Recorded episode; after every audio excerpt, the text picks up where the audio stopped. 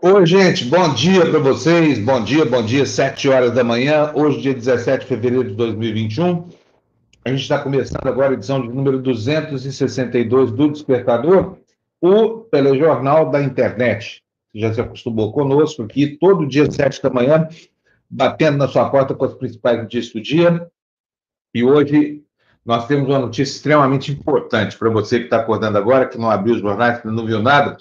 Prenderam aquele sujeito que faz, às vezes, de gatekeeper do inferno, o tal do deputado Daniel Silveira, aquele estrupício neonazista lá que o Rio de Janeiro mandou para Brasília, e que fez essa semana, perpetrou aí ofensas e ameaças contra os ministros do Supremo, achou que isso podia acontecer sem que nada ocorresse com ele, e Daniel Silveira está indo é, de novo para o seu período de recolhimento.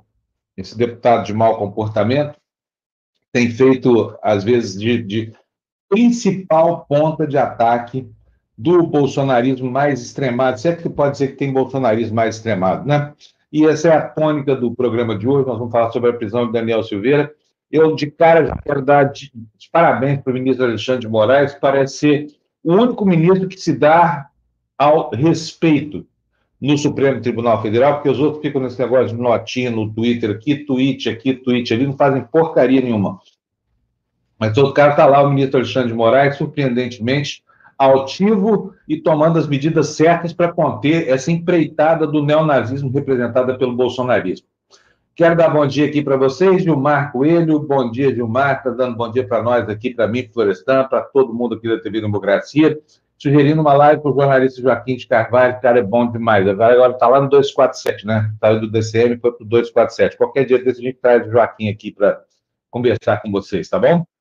Uh, quero dar bom dia para a Márcia Regina. A Márcia se despedindo do seu home office. Infelizmente, não vai mais conseguir acompanhar o nosso programa ao vivo.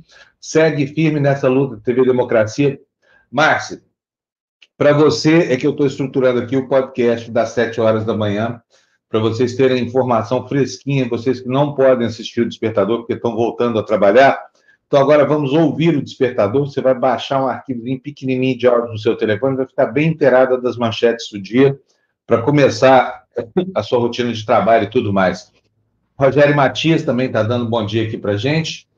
Está aqui, ó, que a entrevista do, da, da, TV Brasil 247 ontem mostrou a coragem do Walter Del. Eu não vi a entrevista, não, mas se você está dizendo que foi importante, eu acredito. Né? Maria de Lourdes Meller, bom dia. Ah, é sim, estou falando da entrevista do Joaquim com o Delgatti. É, eu não vi realmente, vou ver hoje mais tarde, não dá tempo, né, gente? Infelizmente. A Érica, bom dia, Érica, tudo bem? Está dizendo aqui, ó, dois dos três que quebraram a placa da Marielle se afundaram. Wilson Witson perdeu o governo do Rio, Daniel Silveira foi preso ontem. Pois é, aquela cena ridícula, estúpida, valeu a eleição desse troglodita chamado Daniel Silveira, né, é, Érica? Olha, a Érica aqui acrescenta que quebrar a placa é fácil, Daniel Silveira. Quero ver quebrar algema e dar uma risadaça aí. Érica, gostei também da prisão desse traste fascista aí, viu? Simone Campós, Jundiaí presente. Bom dia, Simone. Bom dia, Jundiaí. Gislene Regina, bom dia. Maria Tereza Regina, é, bom dia. Oh, meu Deus do céu. Maria Tereza, bom dia. É, Salvador Silva, bom dia. Doutora Rosemary Pose, está dizendo que acabou nosso carnaval, saudades e cintos foi o que restou. Quem me dera viver para ver e brincar outros carnavais, que marchas tão lindas e o povo cantando seu canto de pai. Dá saudade mesmo, né? é, doutora Rosemary, ano que vem, se tudo der certo, a gente bota o bloco na rua de novo. Mas do jeito que a coisa vai aqui no Brasil, é capaz de a gente estar lamentando o, o primeiro milhão de mortes da pandemia no carnaval do ano que vem. Tomara que isso não aconteça, né? Bom, é isso aí. Quero dar bom dia para todos vocês é, que estão aqui conosco já desde cedinho. Vou trazer aqui meu amigo Florestan Fernandes, o homem, o mito, Mito? Mito não, pelo amor Olha, de Deus. Mito não. não.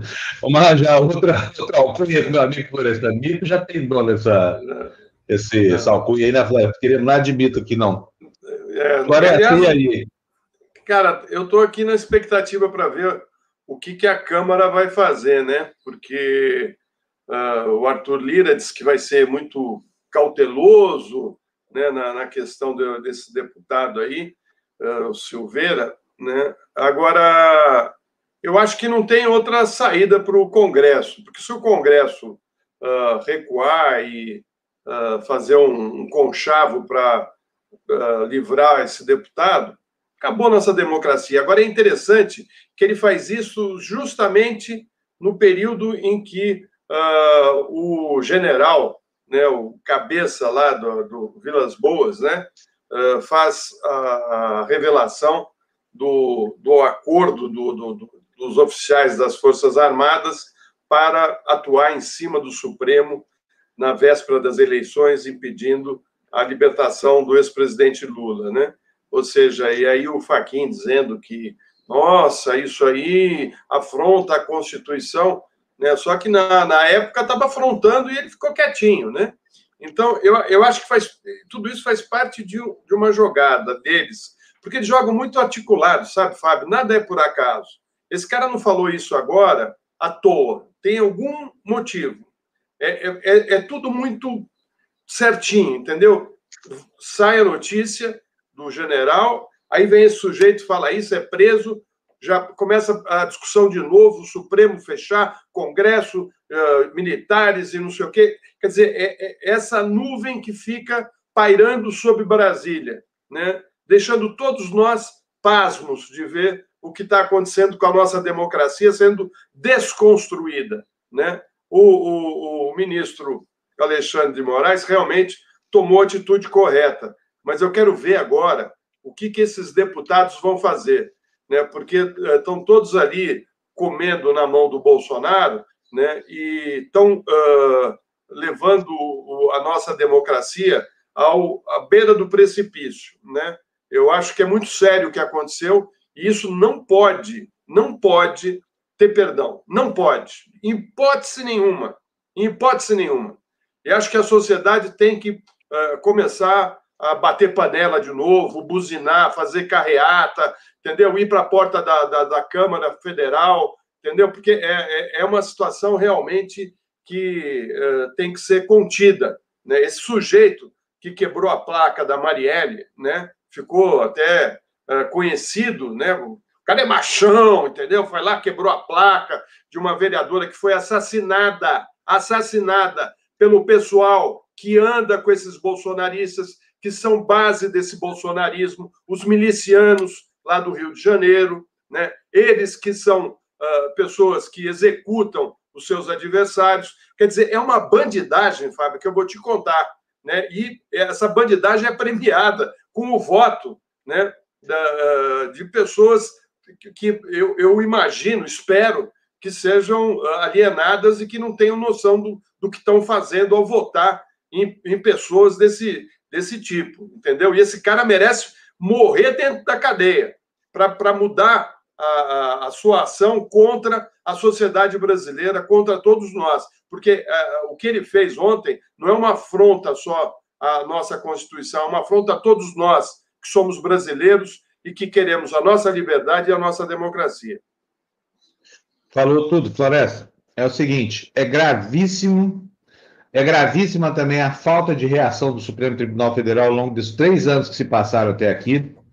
É gravíssimo que esse general conspiracionista continue por aí falando. Olha, e é uma situação terrível, hein?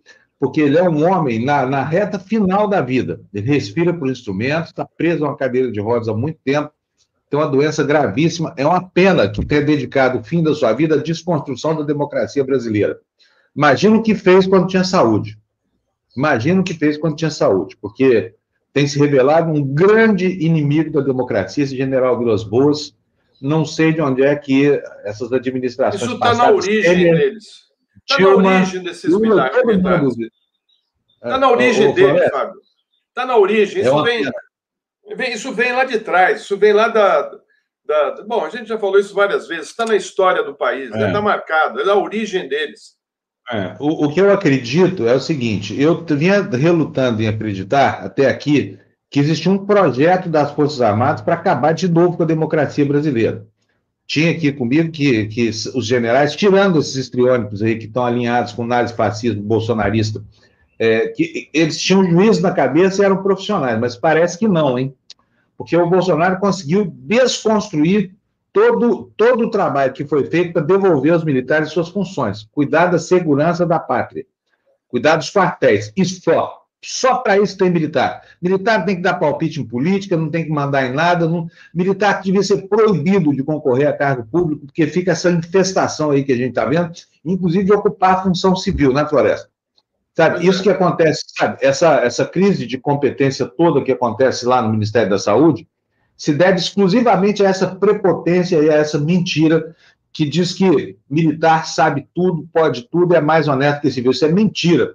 Como a gente viu, eles roubam do jeito. Não pode ter uma lata de leite condensado na prateleira do supermercado, está lá comprando a preço superfaturado, pagando cinco, seis vezes mais caro por uma simples cerveja. O que, que militar tem que beber em, em serviço? Sabe? Comprando picanha dobro do preço, bacalhau dobro do preço. Isso é um absurdo completo. É um absurdo. É só que no Brasil tem essa, essa, essa promessa. O Brasil não é só no Brasil, não, né?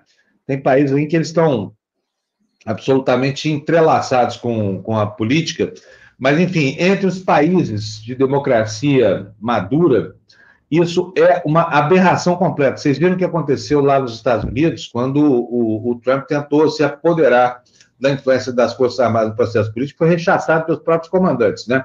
Deram uma, uma lição no, no, nesses, nesses generais brasileiros aqui de como é que deve se comportar alguém que tem o um mínimo de respeito pela vontade do povo. Não é certamente o caso das Forças Armadas brasileiras. Olha, nós vamos ver tudo isso em detalhes, vamos ver as reações, a, a ironia do general Vilas Boas, de novo, agora o ministro Gilmar Mendes, né? Confusão toda que está armada lá em Brasília. E eu vou dizer uma coisa para vocês: a minha preocupação hoje é gigante. Eu acho que a democracia brasileira está numa sinuca de bico, viu, Florestano? E talvez esse episódio aqui sirva como estímulo, como incentivo para que o Bolsonaro perpetre aquilo que ele vem ameaçando, que é dar um golpe no Brasil, sabe? A discussão está muito propensa a levar a gente para uma sinuca de bico histórica e tomara que não aconteça que eu esteja errado. Como é que você está vendo isso, Floresta, esse movimento todo? Você falou que é então, coordenado. É coordenado, você vê, ele vem embaixo do decreto, né, Fábio, uh, para ampliação de compras de armas, né?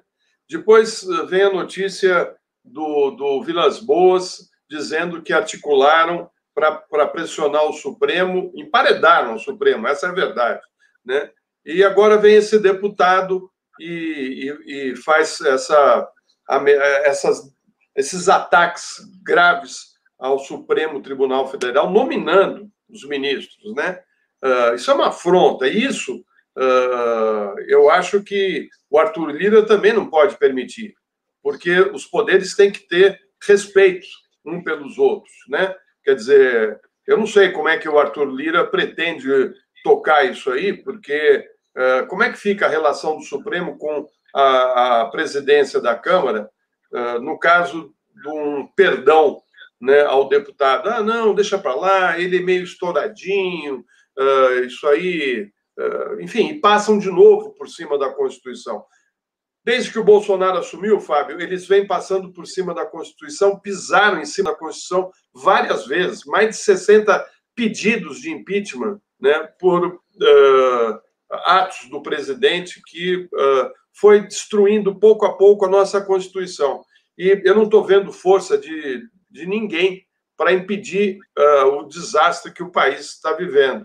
Né? O, o Alexandre de Moraes uh, tomou uma atitude correta, é isso mesmo, tem que ir para cima, tem que criminalizar, tem que botar essa gente na cadeia, ou uh, nós vamos abrir mão da nossa democracia e da nossa Constituição. E viramos aí um país né, com um, um perfil parecido com aqueles uh, das ditaduras uh, da Centro-América, né, uh, que a gente conhece bem, né, como quando do Batista lá em Cuba, do Baby Doc, né, talvez parecida com uh, o que eles temiam mais, a Venezuela, né, do Hugo Chávez, talvez um, um, perfil parecido com a Coreia do Norte, né, aquele clã que manda na Coreia do Norte, né?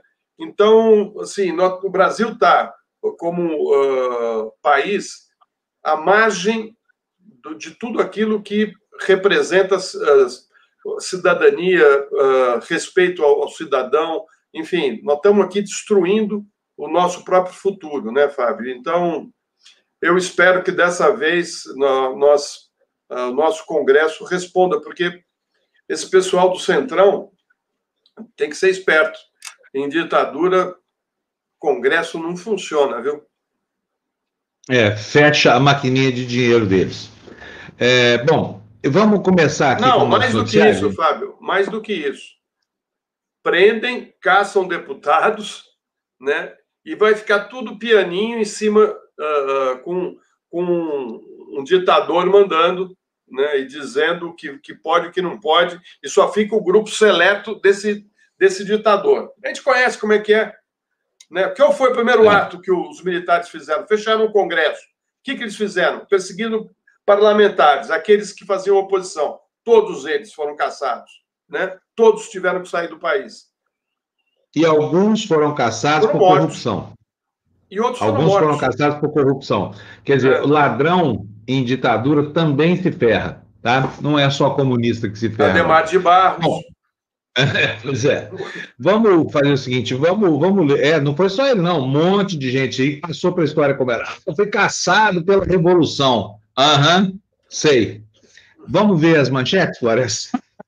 Vamos ver. Uh, quer dizer, misturou tudo, né? E aí o, a, a nata do rebutalho ficou como. Os, é, mas muitos os, corruptos os, foram poupados, viu, Fábio? É, Muitos foram, corruptos sim. foram poupados e estão aí até hoje, né, da, através dos seus filhos e netos.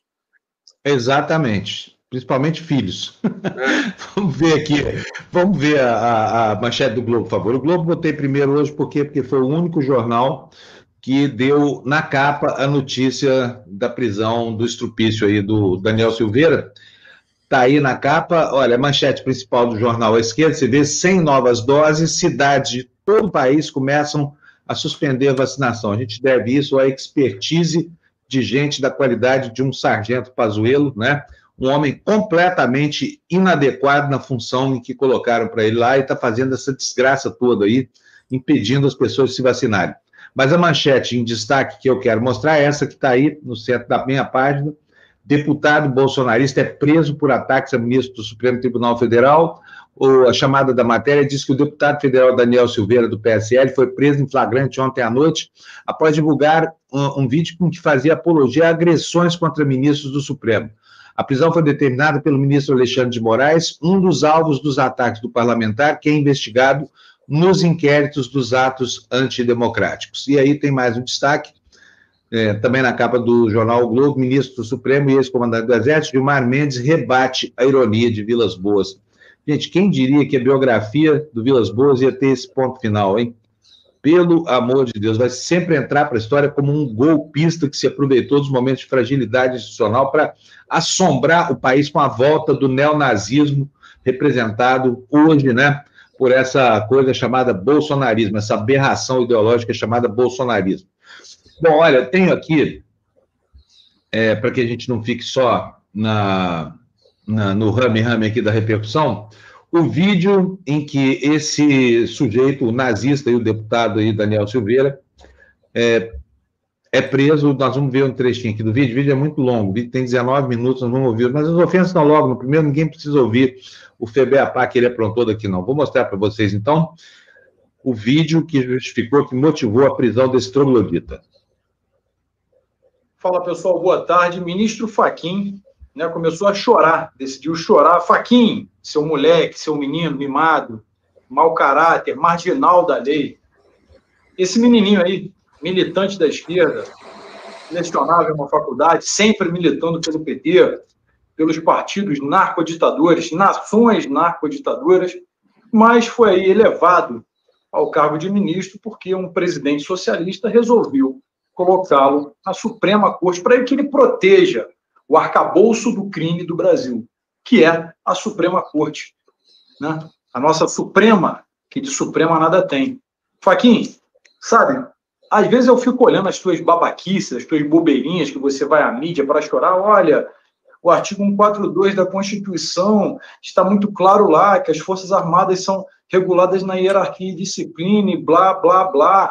Vide o, que aconteceu no Capitólio, porque no Capitólio, quando tentaram dar um golpe, aquilo não é golpe, não, filhinho. Aquilo ele foi parte da população revoltada, que, na minha opinião, foram infiltrados do Black Lives Matter, dos antifas, black blocs, coisa que você e a sua trupe, que aí integra, né, defendem, de qualquer, vocês defendem a todo custo, né, esses bandos de terroristas, esse bando de vagabundo, né? Vagabundo protege vagabundo, mas não é essa esteira que a gente vai discutir.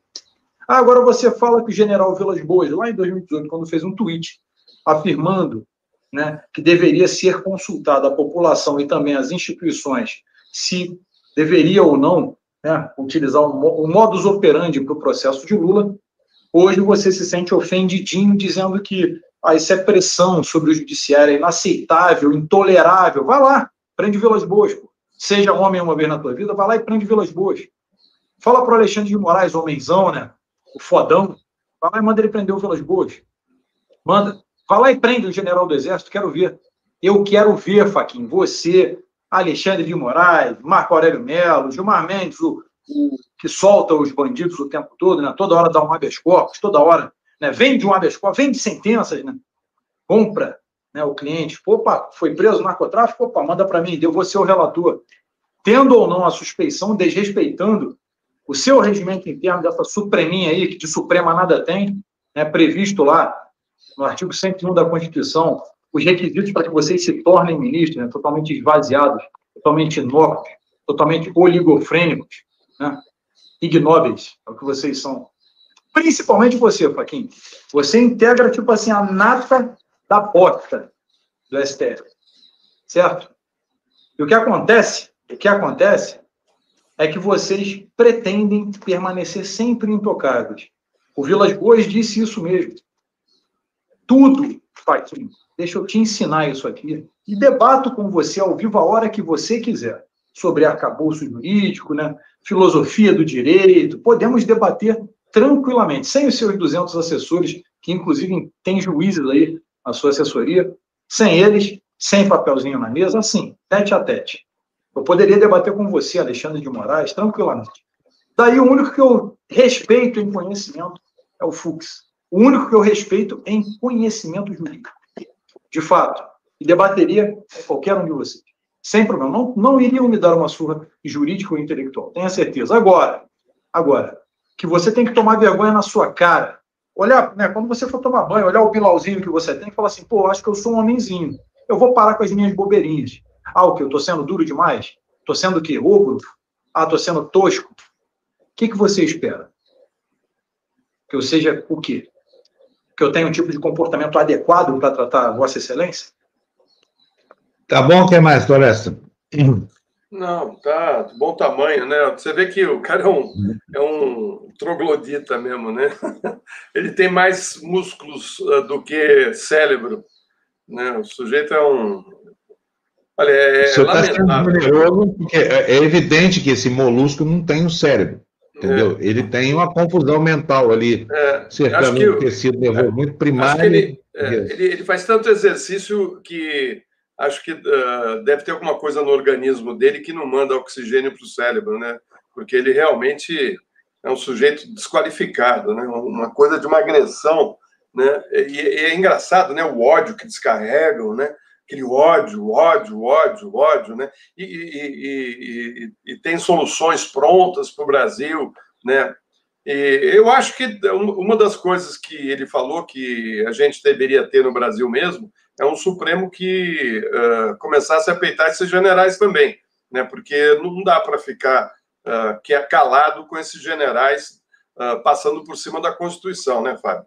Isso aí é, é uma verdade que foi dita né, e que deveria ter sido uh, bem analisada pelos ministros do Supremo lá atrás. Eles se acovardaram no processo.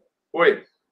Olha, eu, o que eu vejo é o seguinte: o Brasil não tem uma lei de defesa do Estado, o Brasil tem uma, uma lei para fustigar inimigos, que é a Lei de Segurança Nacional, mas tem que usar, tem que parar com essa roda aí, sabe? Tem que usar. Serve para a defesa do Estado nesse momento? Usa, porque até que o Congresso discuta outra coisa, supere essa barreira da lei, da Lei de Segurança Nacional, sabe? O ministro da Justiça não cessa de mandar é, inquérito lá para a Polícia Federal com jornalista na condição de investigado com base na Lei de Segurança Nacional.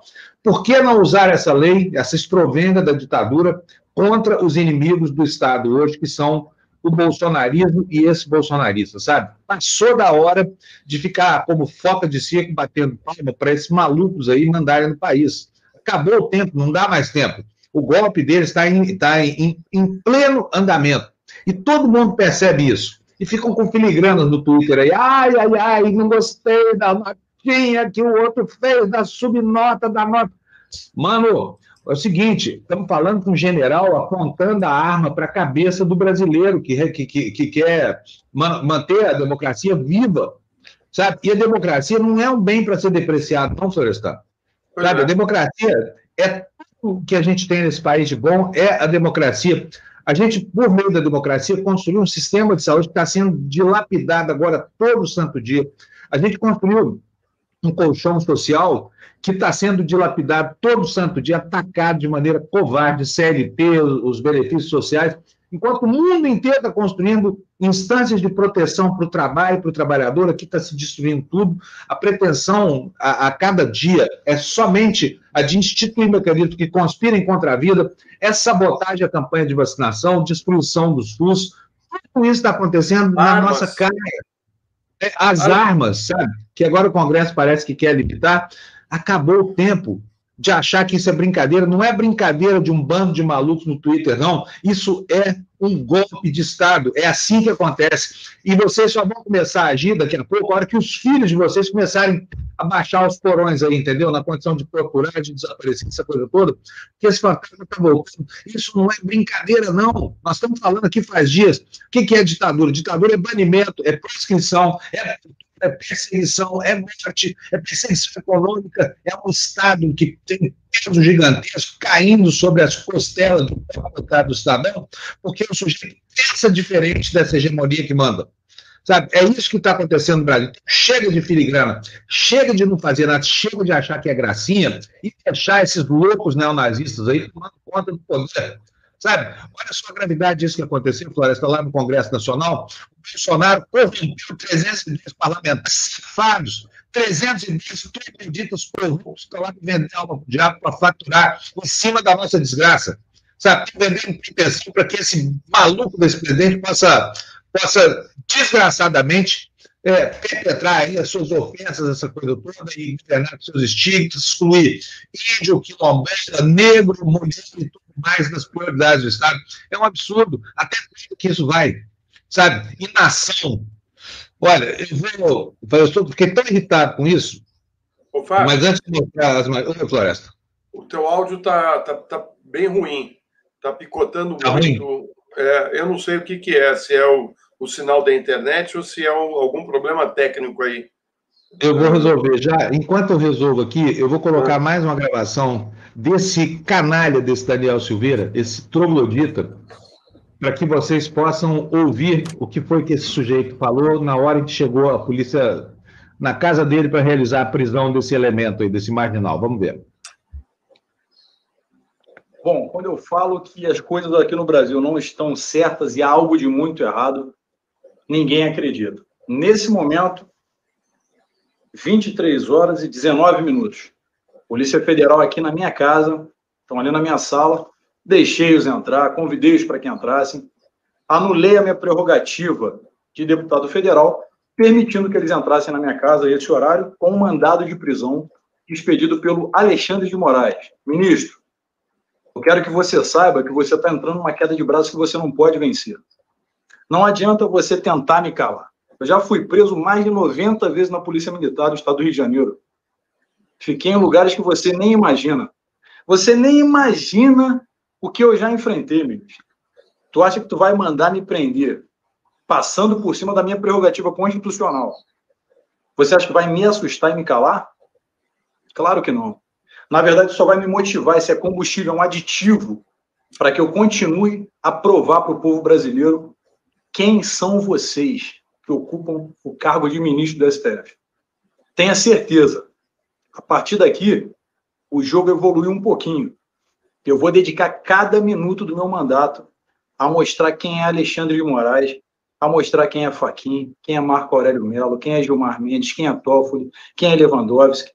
Eu vou colocar um por um de vocês em seus devidos lugares. As pessoas que estão aqui me assistindo agora, ou vão me assistir, Eu não me importo nem um pouco. Pelo meu país, eu estou disposto a matar, morrer, ser preso. Tanto faz. Você não é capaz de me assustar. A Câmara vai decidir sobre minha prisão ou não. Eu tenho a prerrogativa.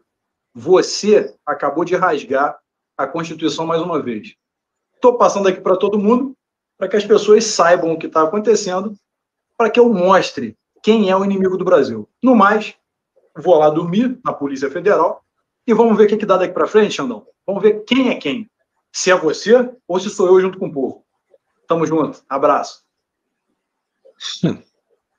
Mas é de uma arrogância. Aí ele lembra da Constituição, né? Quando é para não ser preso, ele, ele lembra da Constituição, né? E o, o, os direitos dele, né? Ele passa por cima da Constituição o tempo todo. Quando ele está sendo preso, vocês estão violando o meu direito de deputado e não sei o quê. Agora, ele está falando para a plateia dele, né, Fábio?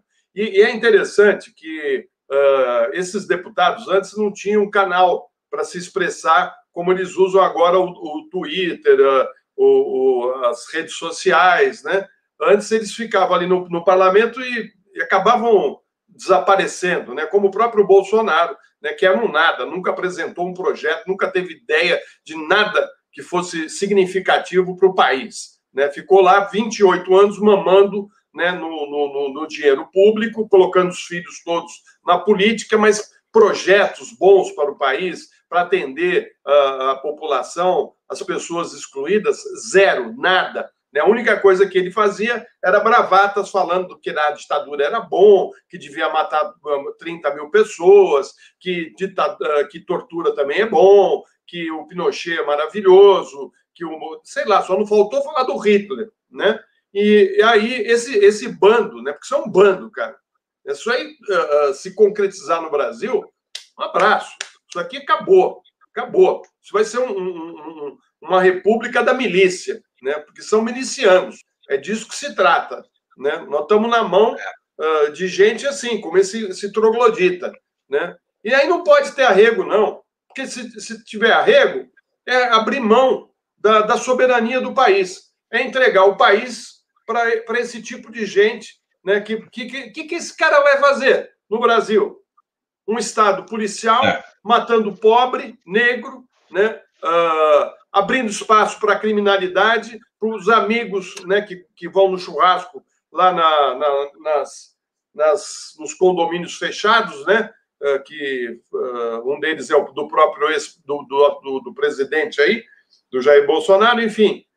Eu espero, mas mesmo que o Supremo não recue e que faça aquilo que você falou, Fábio, né? que utilize tudo que tiver as mãos para dá um basta. Não, não, não tem como ficar segurando isso, não.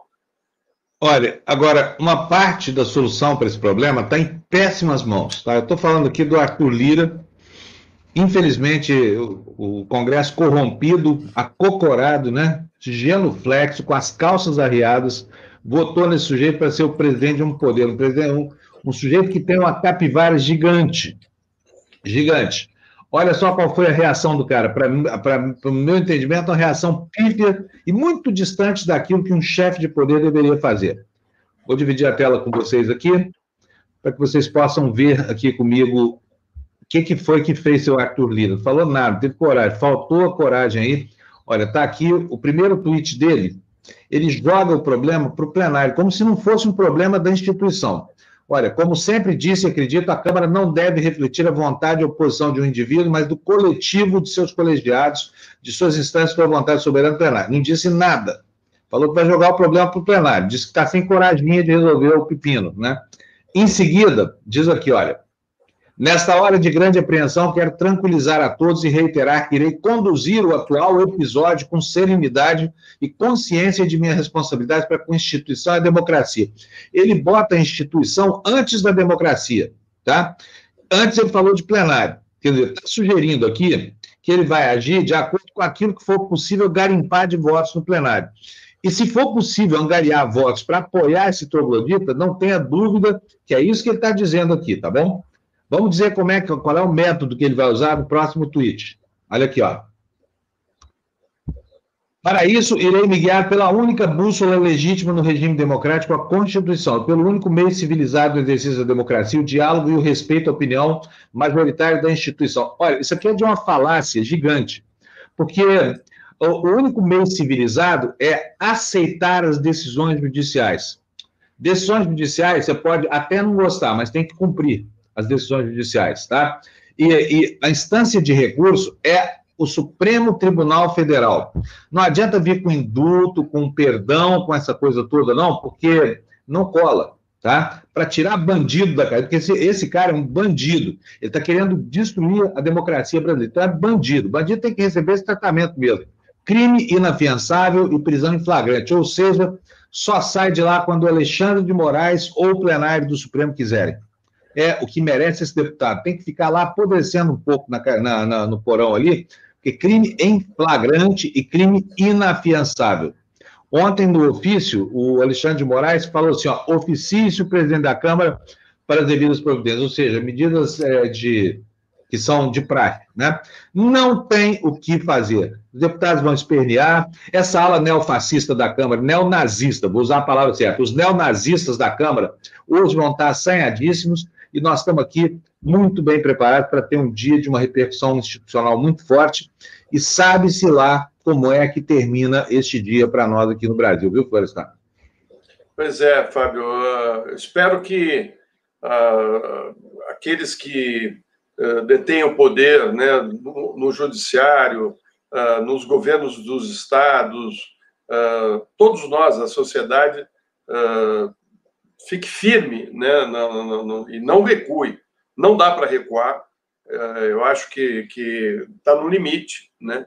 E eu, como disse no começo do, do jornal aqui, acho que tudo foi feito, programado e pensado, inclusive a fala desse deputado. Na, nada está. É, tudo feito dentro de um script, eles trabalham coordenados dentro de um, de um projeto. Né? E acho que isso é muito mais, mais amplo, né? e ficou claro no livro aí do, do Vilas Boas, que tudo foi tramado entre esses milicianos ligados ao bolsonarismo né, e as forças, parte das forças armadas, uh, para instaurar no país uma república uh, nazista, né, com perfil nazista, uh, que está é, longe daquilo que nós desejamos para o nosso país. Né? O embate vai ser duro.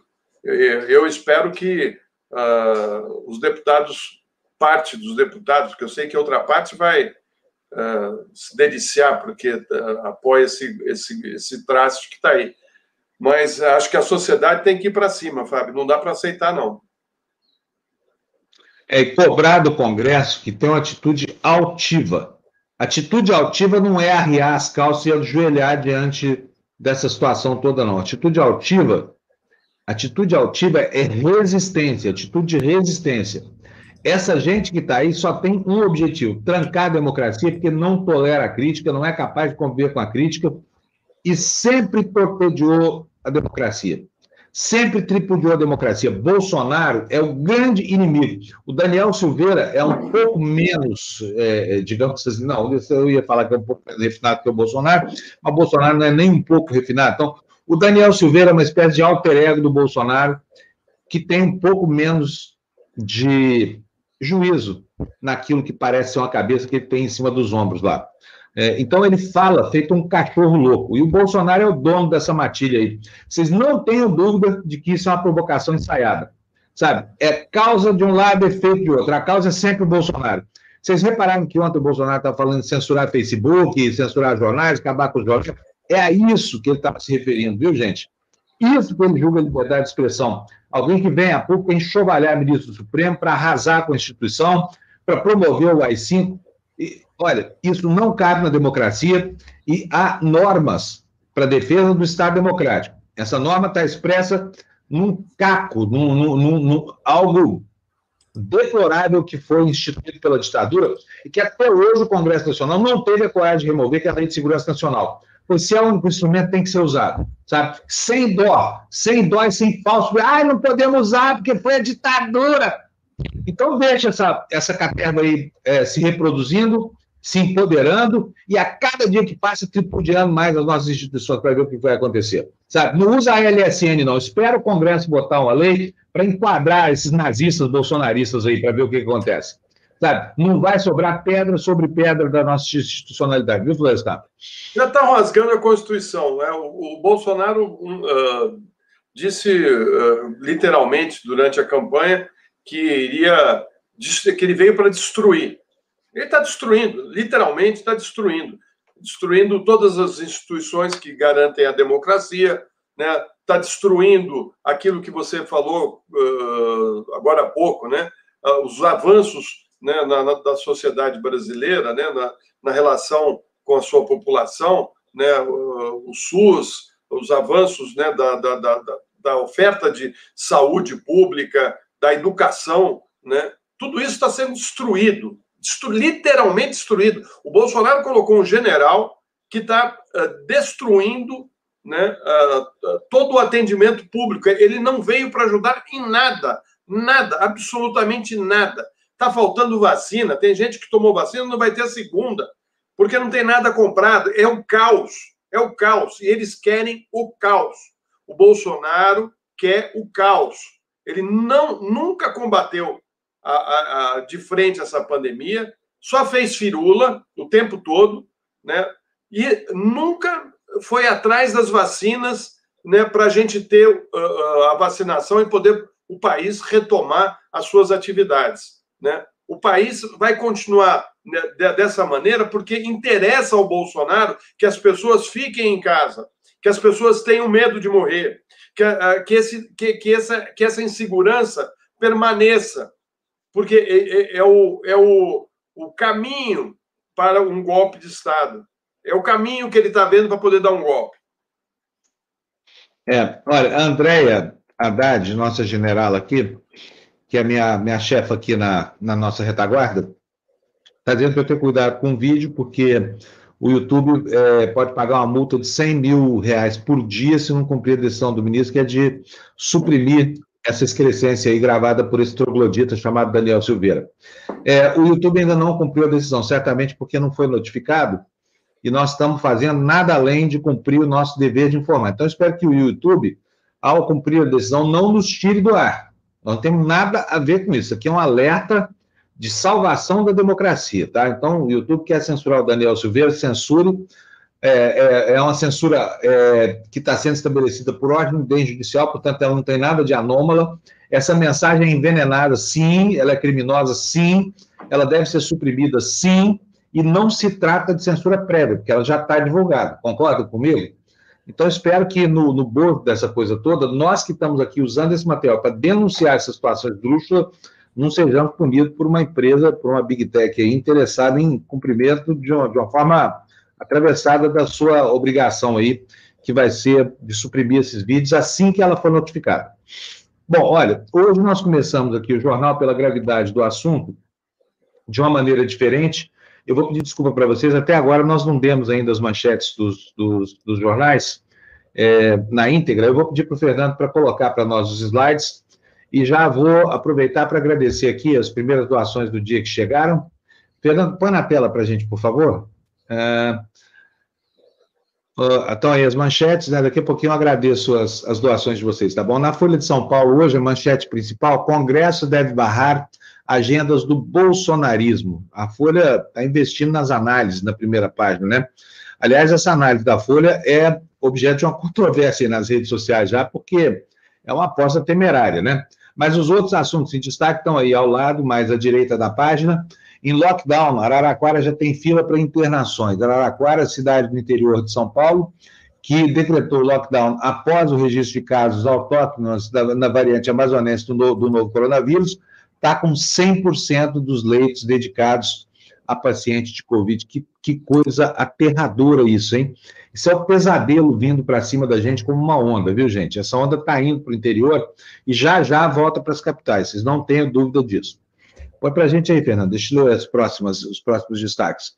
É, próximo destaque aí, mais à, à esquerda, autorização para Sputnik 5 está distante na Anvisa, né, objeto de um lobby político, autorização para uso emergencial da vacina russa Sputnik no Brasil, está distante na Anvisa, o governo afirma ter interesse em comprar 10 milhões de doses, mas a agência afirmou ao Supremo que faltam documentos.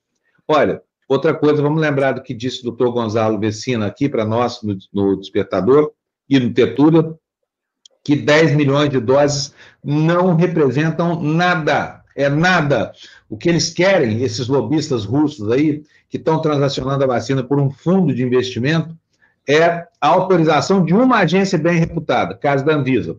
Essas 10 milhões de doses são nada, tá? Ainda que fossem 100 milhões de doses, seria temerário né, para o Brasil, de repente, dar suporte a, a uma liberação como a pretendida por esse lobby lobby tocado pela Neoquímica e pelo Rosso, que foi governador do Distrito Federal, Rogério Rosso, para fazer negócio, tá? Não é para vacinar a gente, não, é para ganhar dinheirinha, dinheirinha.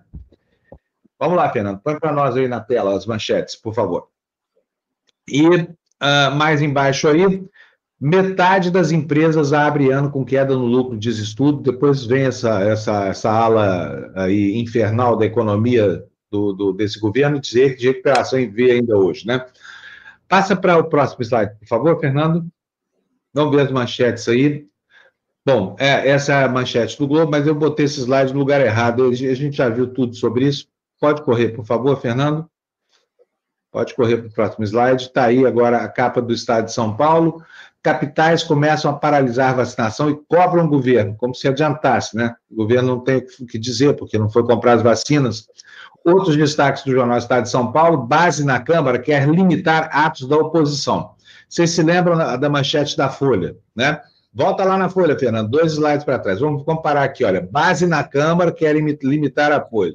Aí lá na Folha de São Paulo, Congresso deve barrar agendas do bolsonarismo. Quem é que está certo, hein, Florestan? A Folha que diz que o Congresso vai barrar o bolsonarismo ou o Estadão que diz que o bolsonarismo vai barrar a oposição? Bota no Estadão lá, Fernando, só para a gente ver. Quem você acha que está certo? Porque não é possível que as duas notícias tão díspares sejam sobre o mesmo país. Concorda, Floresta? É, é, assim, é uma coisa estranha, né? Porque a leitura dos dois jornalões aqui de São Paulo estão uh, dando informações totalmente distintas, né, uma da, da outra. E eu, eu acho, né, que uh, essa, essa, essa manchete do Estadão tem lá seu fundo de verdade, né? Porque a oposição ficou uh, ao, ao, largo, né? Da, da, depois da vitória desse Arthur Lira, né? Então, uh, mas isso não quer dizer que esse pessoal do Centrão não se movimente, né? Para o outro lado. Então, eu fico com a coluna do meio, viu, Fábio? nem com a Folha, nem com o Estadão. É, né? Bom, deixa eu, deixa eu agradecer aqui, gente, ó, porque senão vai passar e vai cair tudo, depois eu não vejo. Fernando, põe no ar as doações para gente. Olha o André dizendo que o vídeo vai cair porque está proibido. É, preocupação boa, André. Bom, quero agradecer o, José Roberto das Neves Santos, nos manda cincão aí, dizendo que bom dia, amigo da TV Democracia. São pessoas com o perfil do deputado Daniel Silveira, que estão ávidas pela liberação geral das armas, né? Nem o Major Olímpio, hein? nem o Major Olímpio, que excludente de licitude, força nenhuma policial jamais quis esse tipo de privilégio. Vamos continuar? Biase, bom dia, Biase. Obrigado para você pela sua doação uma vez mais. Você é muito gentil conosco aqui. E Ed Luz, a mesma coisa, os dois, né? O Biase e o Ed, todo santo dia pingando dinheirinho na nossa conta. Muito obrigado para vocês dois. A Vânia Araújo dos Santos nos manda um super sticker de cinco reais. Muito obrigado, Vânia. E quem mais?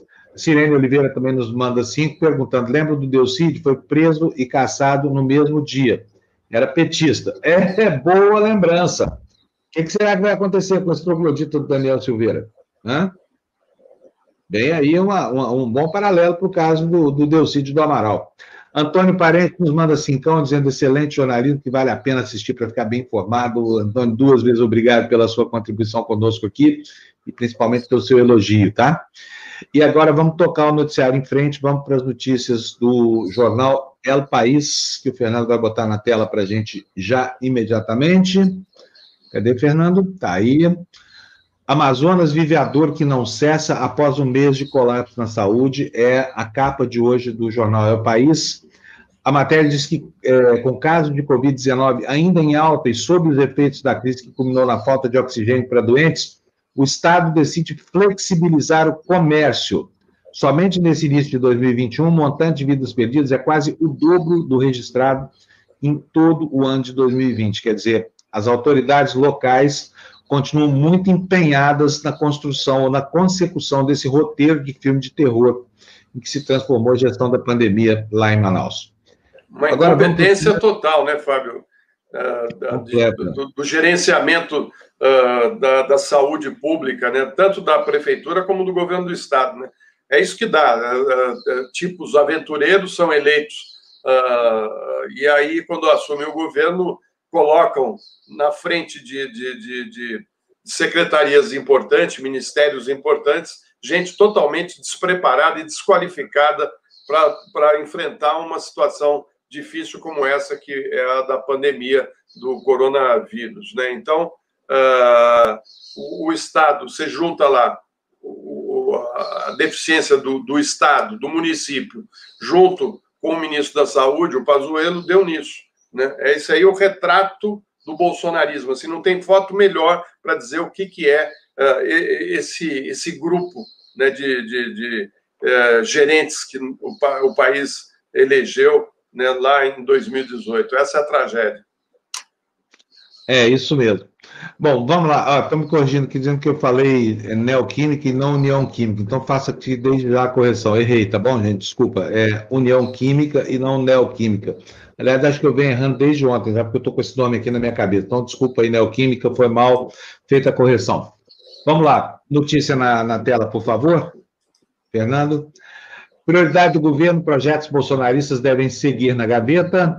Tendência, segundo a Folha de São Paulo, de que pautas como a flexibilização do porte de armas continuem sob resistência para avançar no Congresso em 2021. Notícia que eu passo agora a ler para vocês. Ela diz o seguinte: enquanto a nova cúpula do Congresso Nacional abraça as prioridades do governo relativas à agenda econômica, as pautas conservadoras mais alinhadas ao presidente Jair Bolsonaro continuarão enfrentando resistência para avançar nas duas casas.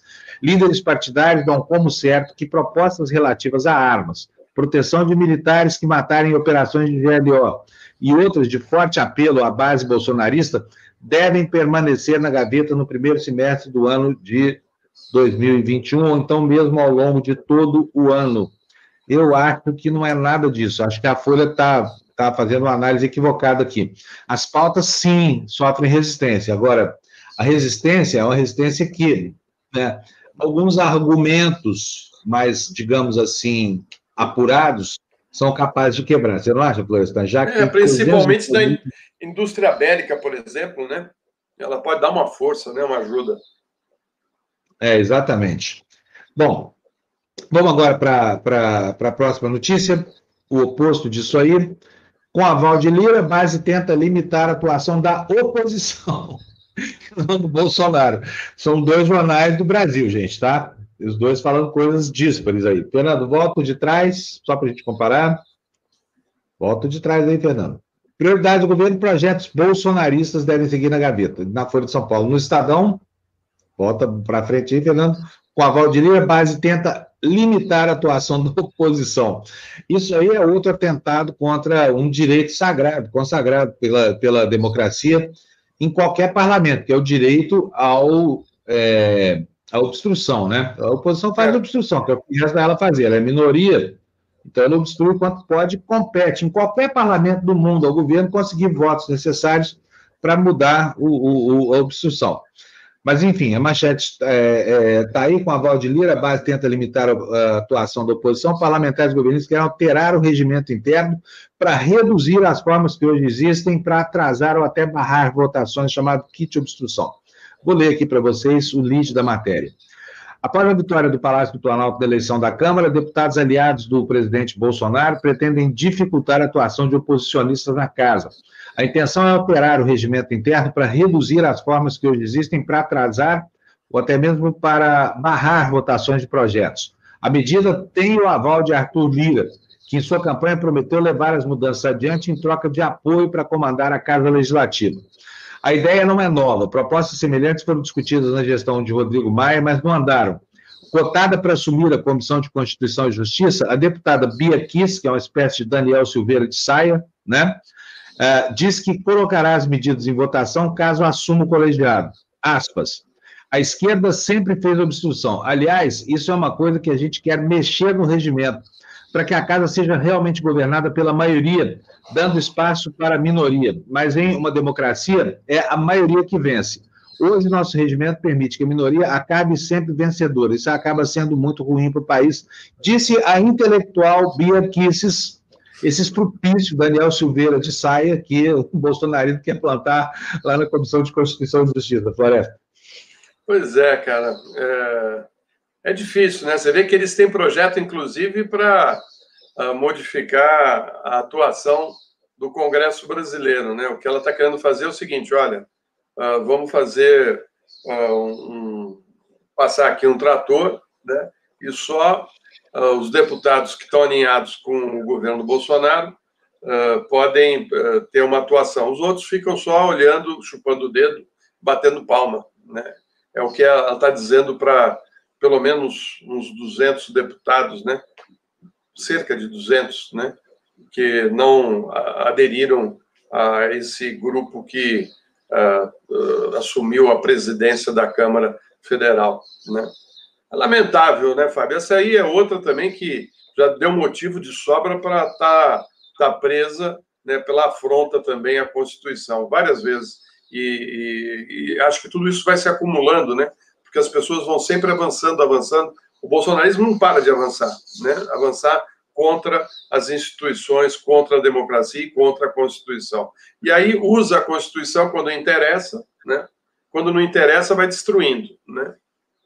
É o que o Bolsonaro queria, destruir tudo, né? E implantar uh, o regime dele, que eu não sei como é que vai chamar, né? Uh, lá na Venezuela, bolivarianismo, aqui vai ser bolsonarismo, provavelmente. É. É, o libertador Bolsonaro. Só que é. faltava aí. Já pensou por essa? É. Ah, meu Deus do céu, Bolsonaro famoso como General San Martín, né? Ou como Simão Bolívar, essa coisa. Quem dera, hein? Você vê, olha, olha só, comparar um Bolívar com esses generais que nós temos no Brasil. Olha a diferença. Olha o que o sujeito fez da carreira militar dele pela libertação da América Latina e o que esses caras estão fazendo, entregando o país, uh, destruindo né, a, a, a, nação. Né?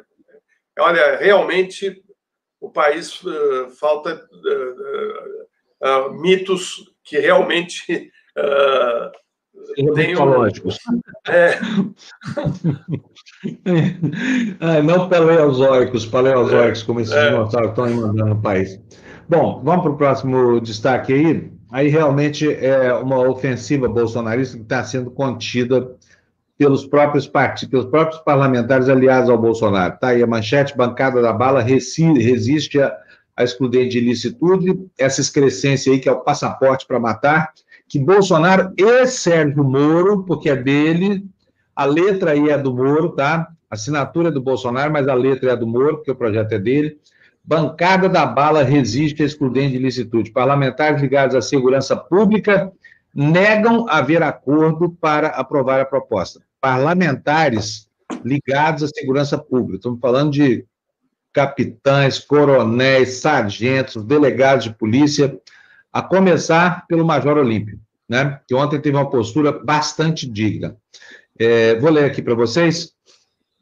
Deputados e senadores ligados à chamada bancada da bala no Congresso questionam a existência de um acordo no Legislativo para aprovar a ampliação do excludente de licitude e afirmam que esta não é uma demanda de agentes da segurança e militares. No início do mês, o presidente Jair Bolsonaro afirmou já ter acordado com os novos presidentes da Câmara e do Senado para a votação de uma proposta que isenta de investigação e punição o agente de segurança que cometer crime, durante a, o exercício da atividade profissional. Aspas é uma licença para matar ou para ferir. Nem as organizações policiais e nem as Forças Armadas nunca fizeram questão disso, disse o senador Major Olímpio do PSL de São Paulo, que é ligado à Polícia Militar de São Paulo. De acordo com o parlamentar, ex-aliado de Bolsonaro e hoje da oposição, não há acordo no Senado para que essa ampliação seja votada. Quer comentar, Floresta? Não, acho que o Major Olímpio, quem diria, né? uh, teve uma postura extremamente correta, né? E ele que vem das bases da, da, da, da polícia, né? Eu acho que ele está correto, né? Não, não sei você o que você acha. Acho que a postura dele foi uma postura digna. Ele é um policial militar, Está aí a diferença. Sabe por quê? Porque um, um, um, bom policial militar sabe que a morte só pode acontecer em decorrência de uma situação absolutamente imponderável, do ponto de vista da segurança pessoal ou da segurança da coletividade. O policial que, que tem é, orgulho da, da profissão, que entende o que faz, não está buscando licença para matar ninguém. Né? Nós somos um país em que a maioria das 60 mil mortes anuais promovidas por, por, por armas de fogo acontecem é, é, a partir de ações policiais, especialmente ações de policiais fora do horário de serviço, parece. Sabe? Uhum. Como assim? É Dá licença para o pessoal matar, mas para quê? Precisa civilizar a polícia militar brasileira, né? Olha, está conosco aqui o nosso querido Jamil Chad, já vou botar ele aqui, estou com saudade do Jamil. Bom dia, Jamil. Bom dia, meus Jamil. caros. Continua expulso de casa aí, Jamil, estão te botando para passar esse frio horroroso aí na Europa, hein? Se não, não bastasse isso, o vizinho está em obras. Então, hum, perfeito. Que maravilha. Tá ouviu ou não? Isso, estou ouvindo. A Bombeira aqui também está em obras. Viu? Vou te indicar um aplicativo depois para suprimir o ruído das obras. É isso, é? é tem, tem isso. Chama é. Crisp carro. Depois você baixa que vale a pena. Ah, eu pensei tá, que... uh... tá bom, tá bom. Não, aqui está uma barulheira. Tem esse aplicativo que funciona bem também. Sair de casa. Sair de casa, sai. É bom, é muito bom. E aí, Jamil, está acontecendo aqui no Brasil, você não acredita, meu amigo. Você ia agradecer muito a Deus o fato de estar na Suíça. Se eu acreditasse em Deus, eu até recomendaria isso para você, viu? Porque a coisa está bem feia aqui. Você viu que prenderam o Daniel Silveira essa madrugada, as afrontas continuam. E, e, eu gostaria de saber de você como é que está isso aí fora. Se já houve tempo agora. Eu imagino que não, porque ainda é noite aqui. A noite está praticamente acabando aqui no Brasil, né? Conta para nós o que você tem para nós hoje aí. Do... Não, olha, antes de mais nada, sobre esse caso, hoje de manhã, aqui já, já estamos aqui no meio, meio-dia, mas logo de manhã, na verdade, provavelmente quando o caso, é, logo depois de estourar aí, já saiu sim na imprensa é, europeia com a seguinte linha: aliado de Bolsonaro é alvo de operação. Então, obviamente, fazendo uma ligação direta com o presidente brasileiro, não fazendo, obviamente, o deputado em si, é, é um desconhecido, certamente, a imprensa é, europeia, mas deixando muito claro que tem uma relação direta com o presidente brasileiro, ou seja, se a gente já está falando de imagem, de situação, etc., isso aí fica muito claro que a situação é muito mais grave do que é, apenas é, uma pessoa sendo detida. No mundo, essa, essa notícia chega como sendo alguém próximo ao presidente Bolsonaro. Então, esse é um ponto. O segundo, Fábio, no que se refere aí às notícias do dia, na verdade, é uma constatação, e não é minha constatação, é da OMS. A constatação é de que o mundo começa a ver uma queda do número de novos casos da Covid-19. E não é qualquer queda. Na semana passada, tivemos inúmeros casos, né? É, no, novos casos, perdão. Na semana retrasada, tivemos uma queda de 10%, e na semana passada, uma queda de 16%. E se nós compararmos com o pico ali em dezembro, principalmente em dezembro, hoje o mundo está registrando por semana a metade do número de casos, de novos casos, que em dezembro. Ou seja, há uma queda, uma queda, na verdade, brutal. É, claro, os números são extremamente elevados, ainda estamos falando de mais de 2 milhões de novos casos por semana no mundo. É gigante. Mas, em dezembro, estávamos falando de 5 milhões de casos. Mas a gente olha para o Brasil. Né? A gente olha para o Brasil e descobre que o Brasil não está seguindo essa tendência mundial. Que o Brasil não só não está eh, seguindo, como está vendo ainda um aumento no número de casos. Ele fala, ah, mas é, caramba, mas isso é porque ali estão vacinando. Não, não é isso. A, a, o ponto principal é que na Europa, principalmente aqui na Europa, mas também nos Estados Unidos, houve um resultado direto da, é, das medidas de restrição que foram tomadas ali em dezembro, novembro e dezembro, e que elas começam a surtir efeitos. Então, você tem aí, por exemplo, nos Estados Unidos, mesmo nos Estados Unidos, que, claro, o número explodiu nos últimos meses, na semana passada houve uma queda de 23% no número de novos casos. Ou seja, você vê resultados. E o resultado não está ainda, Fábio e Florestan, ligados à vacinação. Não, não é essa, não é esse o ponto principal. A vacinação ainda não está mudando a curva. O que muda a curva, e que a OMS tem insistido, são as medidas de restrição, as medidas é, de distanciamento social e o uso de máscara. É isso que tem funcionado.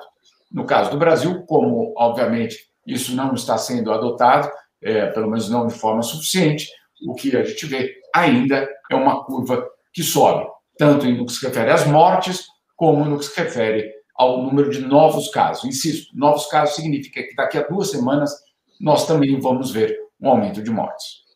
Principalmente, né, principalmente depois desse, desse carnaval é. uh, que em alguns lugares uh, existiu, né? Aqui no Brasil. Você está sabendo, né, que festas foram uh, realizadas em várias praias do país, em várias cidades do país, né? E eu vou aqui dizer um, uma coisa que eu falei para o Fábio logo cedo, que é uma matéria que uma pesquisa, um trabalho feito pela USP daqui de São Paulo por médicos que constatou, Jamil, e nós vamos falar sobre isso daqui a pouco, né, que a, o coronavírus uh, uh, mostra que, que uh, ele, ele, pode afetar o sistema reprodutivo masculino. Né? Não sei se você sabe disso, mas é, é uma notícia séria e, e, pega os jovens, viu? a pesquisa foi feita em homens de 20 a 55 anos, né? Eles, 42% é, deles tiveram problemas e a gente vai falar sobre essa matéria, né? Ou seja, aqueles que estão aí na folia, achando que está tudo bem, que pode pegar a doença, pode. Então, assim, aqueles que pegaram a doença e, e não tiveram grandes problemas vão ter problemas depois para ter filhos. Florestan, isso é um ponto muito importante que você citou, que é o seguinte, é, é, e essa é a constatação aqui também da OMS. Nós não sabemos ainda as repercussões dessa doença, nem de médio, nem de longo prazo. A OMS, para você ter uma ideia, Florestan, Florestan criou um grupo de trabalho só para estudar é, o impacto a médio e longo prazo da, da Covid-19.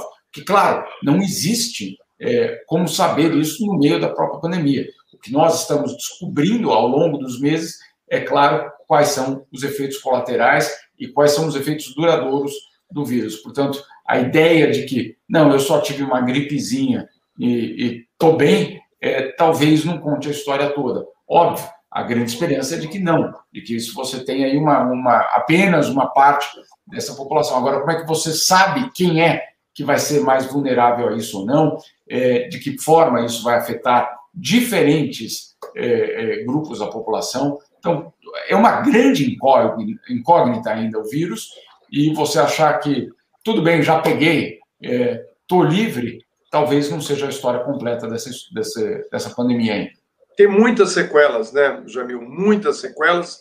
E uh, eu, eu, conheço pessoas que perderam o paladar, perderam o olfato, tem outras com o pulmão comprometido, né? E agora vem essa notícia, né, que quase metade dos homens que contraíram a doença aqui no Brasil, nessa pesquisa que foi feita, né, nesse trabalho que foi feito, uh, tiveram problemas uh, e vão, e vão pagar por isso, né? Quer dizer, não vão poder ter facilidade em ter filhos. Né? Não vamos falar da matéria, porque é uma pesquisa importante, saiu no, no jornal da USP. Eu recebi de um médico agora de manhã, né? E achei que essa notícia ainda não, não chegou na, na, na grande imprensa, mas certamente vai ser matéria uh, de, de muitos telejornais e da imprensa aqui no Brasil. Certamente. E, e, e já te digo, é, qualquer tipo de, de repercussão é, nesse caso, ela vai ser é, descoberta ao longo dos meses. Ou seja, não adianta, é, não, não, adianta a gente ter essa ilusão de que sabemos qual é o impacto ou as sequelas dos, do vírus. Ainda está por, por ser descoberto muito desse, desse vírus que, claro, deixou a humanidade de joelhos, né, Florestan? É, é isso mesmo. Bom, Jamil, deixa eu te perguntar uma coisa. Sempre foi assim ou a nossa imagem aí fora está piorando? Porque houve um tempo em que o Brasil era referência em muita coisa, né? Referência de qualidade, não referência de, de enfim, não era a borra da história. O Brasil era um país que vinha caminhando muito bem conceitualmente entre os organismos internacionais, não vinha? É, na verdade, Fábio, isso é uma, isso foi uma, uma tendência do Brasil desde, eu diria, do, de meados dos anos 90, é, quando o Brasil, por exemplo, decidiu é, aderir a todos os mecanismos internacionais que estava de fora, estava de fora ou por questões, claro, da ditadura, ou por questões até ideológicas, como tratado de não proliferação de armas nucleares, que o Brasil achava que era, e é verdade, é injusto, porque ele congela armas nucleares só com aqueles que têm armas e deixa aqueles que não têm armas compromissados a não ter armas. Obviamente, ele é injusto, mas é um instrumento é, de paz. Né? Então, ao longo dos, an dos anos, o Brasil foi aderindo a todos esses mecanismos internacionais, de uma certa forma, quitando a sua dívida internacional dos vinte e tantos anos da ditadura, etc. É, ao ponto que, eu até fiz essa matéria ontem, no campo de direitos humanos, é, o Brasil passou a ser exemplo. Então, olha só, e aí não estamos falando ainda do governo Lula, nem de Dilma, isso é anterior mesmo. É, em 2002, a ONU fez um guia ao mundo sobre como fazer planos é, nacionais de direitos humanos. Né? Os planos que basicamente guiam os governos em, no que se refere a todos os temas de direitos humanos. E aí, esse, nesse guia de 2002, faz 20 anos, 2002, o guia cita o Brasil como um exemplo é, no seu plano de 97. No plano que o Brasil fez, o primeiro Plano Nacional de Direitos Humanos que o Brasil fez em 97, é, o Brasil passou a ser exemplo porque envolveu a sociedade civil, fez consultas, seminários, debates, etc., para construir um plano nacional de direitos humanos. Nesse guia que foi distribuído, que serviu, inclusive, para vários governos pelo mundo é, copiarem, é, o Brasil passou a ser usado como exemplo. Agora, nós estamos vendo aí a pasta da Damares Alves, é, numa, numa, numa decisão absurda, que foi a de convocar um grupo de trabalho para rever a Política Nacional de Direitos Humanos, e ela convocou 14 pessoas, todas elas de dentro do próprio ministério dela. Né? Não tem nem, nem dos outros ministérios, só tem gente do ministério dela. Ou seja, é, abertura zero para, para a sociedade civil, o, o, o, o, perdão, a, a, lei que ela, perdão, a portaria que ela emitiu diz que, de fato, a sociedade civil pode ser convidada para algumas das reuniões, mas não tem poder de voto e não pode fazer propostas. Além de tudo, o, trabalho vai ser mantido em sigilo, em sigilo, até o final dele, no final é, deste ano, ou seja, é, capacidade zero da, da opinião pública e da sociedade civil poder de alguma forma, intervir ou é, colocar o seu posicionamento. Isso vai, obviamente, contra, totalmente contra, não só os princípios da, da criação de planos nacionais de direitos humanos, mas também, é, basicamente, joga aquela cartilha da ONU em que o Brasil é exemplo no lixo, né? Rasga, você joga fora, porque, obviamente, não estamos nem perto de qualquer tipo de, é, eu diria, de modelo hoje é, por parte do Brasil. Essas coisas, é, Florestan e Fábio, elas só agravam a, a, a, posição do Brasil no mundo, gera uma enorme suspeita é, de que, claro, diante de um governo que toma, toma iniciativas como essas, é, a, vamos dizer assim, a alma desse governo não é democrata. Camilo, e essa friaca toda na Europa, o que está acontecendo? É a Acrópole Nevada, que, que, que, Olha, eu fui.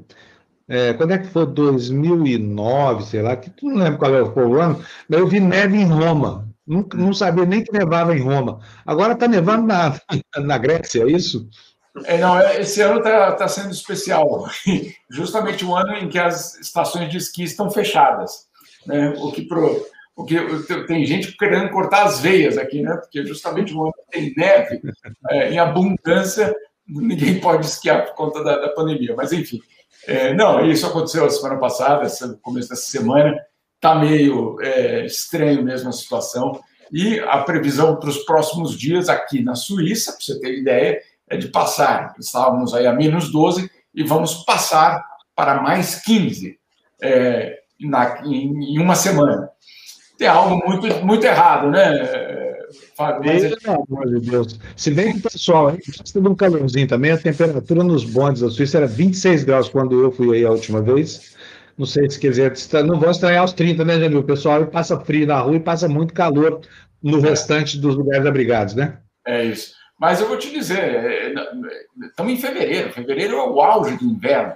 Não tem por que fazer é, do, 12, 15 graus. Isso não, né, não, não faz nem parte da, dos planos de ninguém. É, tem algo muito errado nesse planeta nosso, né, Fábio Florestan? Mas tem gente que acha que não. Né? Tem, tá, tem Deve ter, que... alguma coisa está acontecendo aí, é óbvio, né? Parece óbvio. Como não ver isso é que é, é difícil de entender. É. Bom, Jamil, valeu. Se houver Brasil amanhã, estaremos de volta aqui no mesmo bate-horário. É, Boa sorte. Se, se tiver a República Federativa do Brasil continuar existindo, né, Fábio? É, e as nossas prerrogativas aqui de liberdade de expressão, essa coisa toda, né? Precisa, viu? Precisamos. Um abração para você, Jamil. Bom, Bom dia aí para você, tá? Bom. Tchau, tchau, tchau. Até amanhã. Obrigado, Jamil. Vamos dar andamento aqui. Fernando, próxima notícia para a gente, por favor. Uh, olha aí, olha. Aras lista ao Supremo investigações sobre Bolsonaro, sob pressão. Gente, o Aras é um cara que realmente devotado ao Bolsonaro, hein? Sob pressão, o Procurador-Geral da República encaminhou parecer sobre nove procedimentos abertos, alguns já arquivados. Vou ler a notícia para vocês, para que vocês possam se inteirar do que, que é isso aí. Onde é que está esse negócio? Está aqui, ó, achei aqui no meu slide. Além de responsabilidade no agravamento da crise sanitária nos estados do Amazonas e do Pará, o Procurador-Geral da República, Augusto Aras, avalia se o presidente Jair Bolsonaro cometeu crime ao incentivar apoiadores a invadir hospitais públicos para constatar o nível de ocupação dos leitos. Os dois episódios estão entre as nove apurações abertas pela PGR que envolvem o chefe do executivo. O conjunto de procedimentos inclui ainda acusações contra o presidente por desrespeitar medidas preventivas de enfrentamento ao coronavírus, como usar máscara facial e evitar aglomerações. Nas últimas semanas, a Aras tem sido pressionado por parlamentares, ministros do Judiciário e até colegas do próprio Ministério Público Federal a agir. O mandato do Procurador-Geral se encerra no mês de setembro. Florestan, olha, eu já vi é, PGR subserviente. Já vi PGR maluco. Já vi de tudo aí. Agora, alguém tão devotado assim a defender, atuando descaradamente como advogado-geral da União, nunca tinha visto, sinceramente. Pois é, mas aí não vê. Mas, mas, aí o deputado aí que foi preso hoje não fica, não fica preocupado, né? Ele não vai lá falar mal do Aras, né? Que, da incompetência do Aras, né? Da falta de, de atuação dele né, na defesa dos interesses do país, né, em esclarecer os malfeitos né, que, que são constantes nesse governo. Aí a Bia Kiss, esse Silveira, né, tá todo mundo, tá tudo bem. Aí tá tudo bem. O problema é o Supremo, né, porque o Supremo vai para cima deles e aí eles não gostam. Se tivesse uh, como um cordeirinho ali baixando a cabeça, né, aí tá tudo certo, né? Tanto que ele poupou o Fux, né? Eu achei interessante ele poupar o Fux. É, eu não entendi isso também. Por que será que ele excluiu o Fux? Será que é por causa da, da, é porque o Fux da convivência é... lá no Estado? Não, não é só isso, não, acho. Acho que também tem a ver com, com a atuação dele com a relação ao Sérgio Moro, a Lava Jato e toda a estrutura que foi montada lá, né, lá atrás, né? Que acho que ele deve mas, ser mas um, do Faquinha que ele atacou tanto, o Faquin que ele atacou tanto se insere no mesmo contexto. É porque né? o Faquin o Faquin deu a deixa uh, para polemizar na fala do, do Vilas Boas, né? Ao falar não, isso não pode ser por causa do, né? Ou seja, ele, ele, o Faquin levantou a bola, e ele cortou. É. Agora, né? olha, eu acho difícil os caras conseguirem um habeas corpus lá no Supremo, viu? Porque o Fux também não vai dar até para não contestar essa referência, porque Deus me livre, se eu recebesse um elogio do Daniel Silveira, eu estava muito envergonhado, Floresta. Agora ele está com a minha cabeça embaixo da terra aqui, está louco ser elogiado por um estrupício desse aí, né? É, aí ele arranjou agora com Gilmar Mendes, que ele disse que vem de sentença. Chamou o Barroso de viado. Diz que tem culhão, gosta de culhão roxo, mas não tem culhão roxo. Olha só o que, que o cara fala. Olha que absurdo. Atacou o Faquin por, por, motivos óbvios. Então, ele atacou todo mundo do Supremo, entendeu? Faltou atacar as mulheres lá. Dessa vez ele esqueceu que tem mulher lá, porque provavelmente não gosta nada, nada de mulheres, cara aí. O sujeito é tão ancestral, parece um dinossauro, que, que dirá ele em relação a, a Carmen Lúcia e Roda Weber. É. Né? Olha, vamos colocar aqui, vamos dar uma refrescada aqui no noticiário brasileiro. Quero mostrar para vocês uma pessoa que já foi vacinada. Nem é tão idoso assim, é um cara quase da nossa idade, por exemplo. Sabe quem é? Vou te mostrar. Aê, mano, olha aí. Ah, bom dia. Saudável, livre do coronavírus, tomou a vacina bonitinho. Aliás, não sei, tomou, Tebni? A vacina? Ué? Tomei, Ué? tomei ontem. Mandei, inclusive, uns vídeos aí para vocês mostrarem. Cuidado, você vai virar jacaré, hein? É, pois é, é eu também estou olhando aí para ver se tem algum problema nos meus testículos, porque a coisa está séria aí no Brasil. Pelo menos aqui não, acho que não, não vai dar esse problema, não. Aliás, eu sou vasectomizado, talvez isso daí me salve, né? É, exatamente. Canais então, diferentes, ó. Ô, ô Tebni, agora como é que você está se sentindo? Não nasceu uma escama, nada? Você olhou no espelho hoje de manhã para ver o corpo não, inteiro? Nada? Estou absolutamente normal, não tenho absolutamente nada, não tenho nem dinheiro, quer dizer, tudo continua igual que ontem. Então, e a vacina que você tomou, qual, qual delas era? era a, a Sinovac, a Sinovac da China. Olha, tem uns vídeos aí que eu gostaria de mostrar, são curtinhos, assim, de 10 segundos, 5 segundos, para vocês perceberem como está sendo feito. Está sendo feito de maneira muito, muito, muito interessante. Tá? Vamos ver Olha, agora. Aí. Então, o primeiro aí é, é a fileira dos carros para entrar no, num, num grande shopping center chamado Mall Plaza Ganha.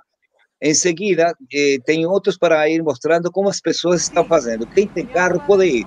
E olha, é vacinado no carro. Quer dizer, você não tem contato com ninguém a não ser com o próprio profissional que vai te aplicar a vacina, né? Vamos mais uma aí, Fernando. Olha. Puedes tener después dolor en el sitio de punción, se te puede poner rojito o algo, ¿ya? Lo mismo que ella, después de un cierta cantidad de tiempo, me, ¿cómo se llama? Me... Ah, mais uma aí. Olha, essa daí é a Carolina Cádiz, uma amiga minha que ia conosco no carro. Tá? Tem... Como não? Esse sou eu que aí, aí percebi que não tinha postado o cabelo, bicho. Olha que loucura. Y allá no están vacunando a nadie, entonces estoy aprovechando de trabajar también. ¿Tienes algún, toma algún medicamento? Eh, sí, para la presión. Si no, tomo no, algún medicamento, si tengo doenças anteriores, también no. ¿Puedes sentir algún dolor en el sitio de punción? Relaja el brazo, no te Diz que posso sentir alguma dor no momento da injeção, mas na verdade, para quem toma neurobiótica, isso daí é fichinha, não é nada. Olha, é como uma picada de abelha, só que a dor para imediatamente. E fica obrigado a estar meia hora dentro do estacionamento daquele shopping e só aí, por sua própria consciência, você pega o carro e vai embora. Tá? Essa daí é a a vacina Sinovac. Olha que interessante. Olha, muito eu bom. acho que isso daí vai dar muito, muito porcentagem de aprovação para o Pinheiro, porque o povo está fascinado com essa história. Apresentei uma Olha, coisa que gostei é muito. E eu queria mostrar a foto que você não mostrou ainda do Tebni logo depois da vacina. Olha aqui o Tebni aqui, ó. Olha. Tebni flagrado logo depois da vacina. É, não é, sei, eu tenho te perguntar isso agora, Tebni. Tirei o boné? Fiquei bonitinho. Essa, acho que essa foto é fake, não é não, Tebni? Não é você, não, aí, né? Parece, é, mas não é. É fake news porque eu tenho todos os dentes e esse também não tinha todos. Olha, veja que interessante. É, a vacina, quem me deu, quem que aplicou a vacina é o dentista. Então, tem dentista, tem pessoal de saúde das diferentes áreas fazendo esse, esse, esse processo, né? Essa é a primeira, tem que esperar mais 30 dias e mais 30 dias a segunda. Agora, o que acontece entre a primeira e a segunda? Tomar muito cuidado, porque você está inoculado também com a doença, entendeu?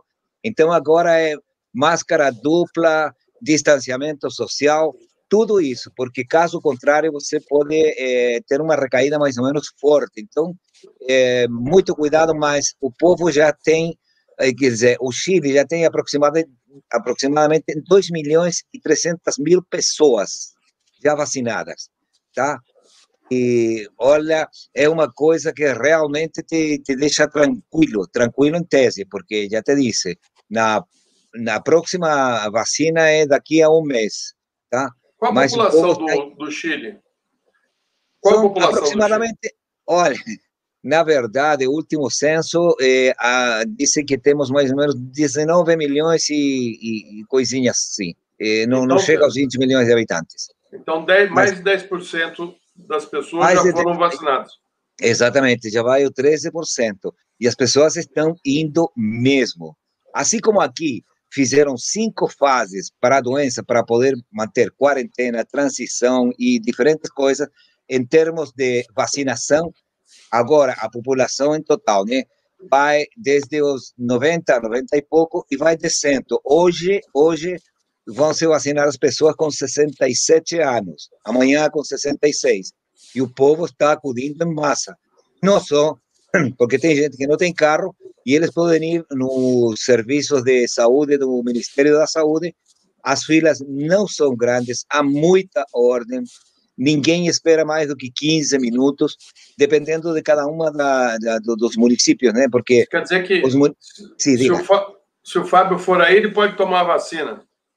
pode, só que por aí pelo mês de maio, né? Porque ele é muito criança. Pois é. É o que eu, Obrigado.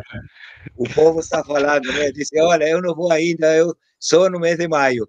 Gente mais velha do que eu. Agora tem o seguinte: você, se tem, está dentro do grupo que já precisa ser vacinado e passou o dia, você pode se vacinar em qualquer outro dia daqui para frente, né? Em qualquer lugar. Você não precisa ir àquele que fica perto do teu domicílio. Você pode estar de férias, você pode estar acompanhando algum parente eh, doente em um outro município, em uma outra cidade, que você também pode reivindica e imediatamente é vacinado.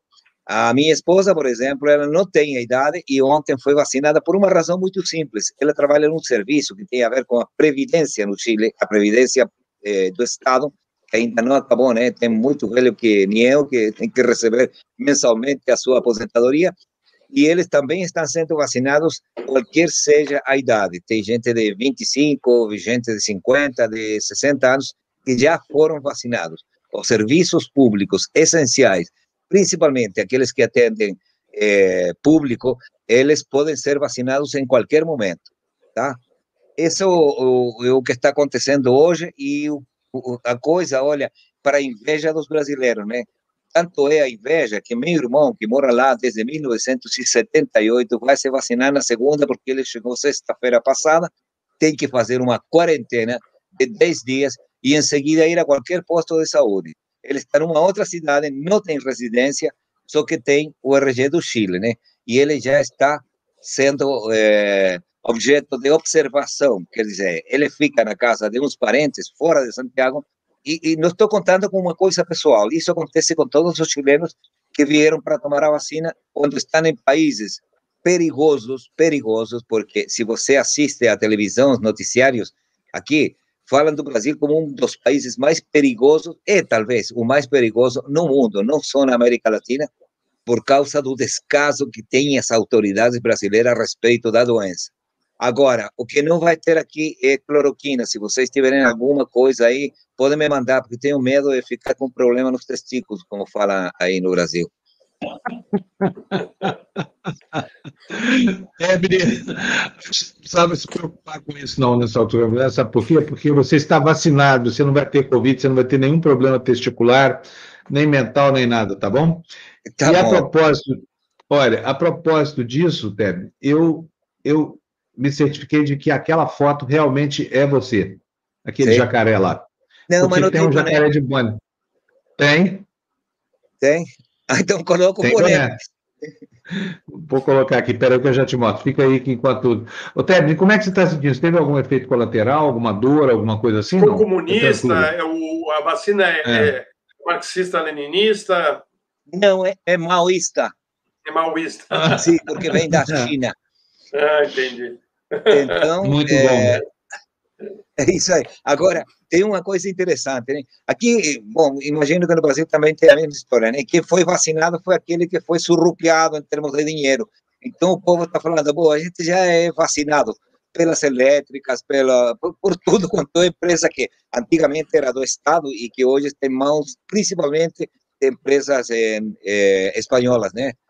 A luz, a água, o saneamento básico, tudo isso é feito por empresas eh, espanholas. Eles já nos vacinaram, mas faz muito tempo. Isso desde o tempo da ditadura. Ok, belezinha, Ted. Eu queria te mostrar aqui a foto do jacaré de, de, de boina, mas ah, eu acho que não vai dar, não, viu? Porque vai ficar. Vai ficar. Enfim, demorou muito tempo, que eu perdi na internet aqui o lugar onde eu achei, mas com certeza era você. Não tem nem dúvida nenhuma. Tá? Olha, Olha e... só, vou. Ah, pode falar. Sim, enquanto você prepara, eu vou contar uma notícia que está sendo objeto de muita discussão aqui no Chile, né? Uma polícia eh, está atuando e está agindo que nem na época, na, na mais cruenta da ditadura, certo? Atirando nos olhos das pessoas, eh, torturando dentro dos, eh, dos cárceres, eh, matando, matando chilenos. Na semana passada mataram três. Eles inventaram de fazer um seguro, um seguro judiciário. Quer dizer, se você trabalha na polícia, coloca algo do seu dinheiro certo? Para contratar advogados. E esses advogados são parte de um seguro novo, quer dizer, já não tem só seguro automotriz, seguro de saúde, agora tem seguro cadeia, entendeu? E vão ter que contratar advogados para defender. É, é a maior sacanagem, eles não entendem. E o pior é que, como está feito por burros, este governo tem um ministro da Economia que disse que os professores não querem voltar às aulas porque não querem trabalhar. Olha, é uma falta de respeito com os professores, que me desculpem os professores brasileiros, porque, e principalmente a sua mãe, né, uma grande pedagoga, quem, quem não conhece, é, dizem que o trabalho à distância não é um trabalho é, da forma que deveria ser feito. E o que, que eles querem? Que se contaminem. Tem muita criança, tem muito jovem que está contaminado com, com, com Covid, né? Y claro, evidentemente aquí lo que llamamos nos de colegios profesionales, que son las organizaciones gremiales dos diferentes estamentos profesionales, ya reclamó, porque para los profesores ninguém compró un computador, para los profesores ninguém preparó para dar las aulas, debe que ser feito tudo nas coxas, sabe? Y no, no, o Estado no se, no se encargó de entregar los eh, os elementos básicos mínimos para os professores trabalharem. Então, quando um ministro faz isso, já está se pensando numa acusação constitucional, porque os parlamentares de oposição não gostaram, os professores ainda menos, e a população em geral está pedindo a saída desse ministro, que talvez saiba de economia, mas de humanidade não tem absolutamente ideia. Muito bom. Ted, eu vou te vou ficar devendo a foto do jacaré aí, tá? Mas eu posso é. te assegurar que ela existe. Eu, eu vou até mostrar isso aqui, porque eu consegui uma, uma foto dessa, abri aqui no meu Photoshop. Vou dividir a tela com você, porque eu acho que é fundamental que você conheça o que estão mostrando a seu respeito na internet, tá bom? Vou mostrar tá aqui, olha. Aqui, ó. Quem não viu o Tebre depois da vacina vai ver agora Olha ele aí, ó, de boininha e tudo mais, tá vendo só? Eis aí o nosso querido Tebni Pino Saavedra, lá no Chile, logo depois de ser vacinado, já virando jacaré, porque a vacina foi a Sinovac. Você foi Tebni? Olha, mas essa boina é, é, da Patagônia, né? A minha é do é. País Vasco, é a diferença. É, a diferença nada, porque eu não, fiz um tá, print tá, da tá, sua boina, inclusive, tá? Da sua própria boina, tá? que boa. Um abraço para você. Um abraço e até amanhã, gente. Tchau. Tchau, tchau.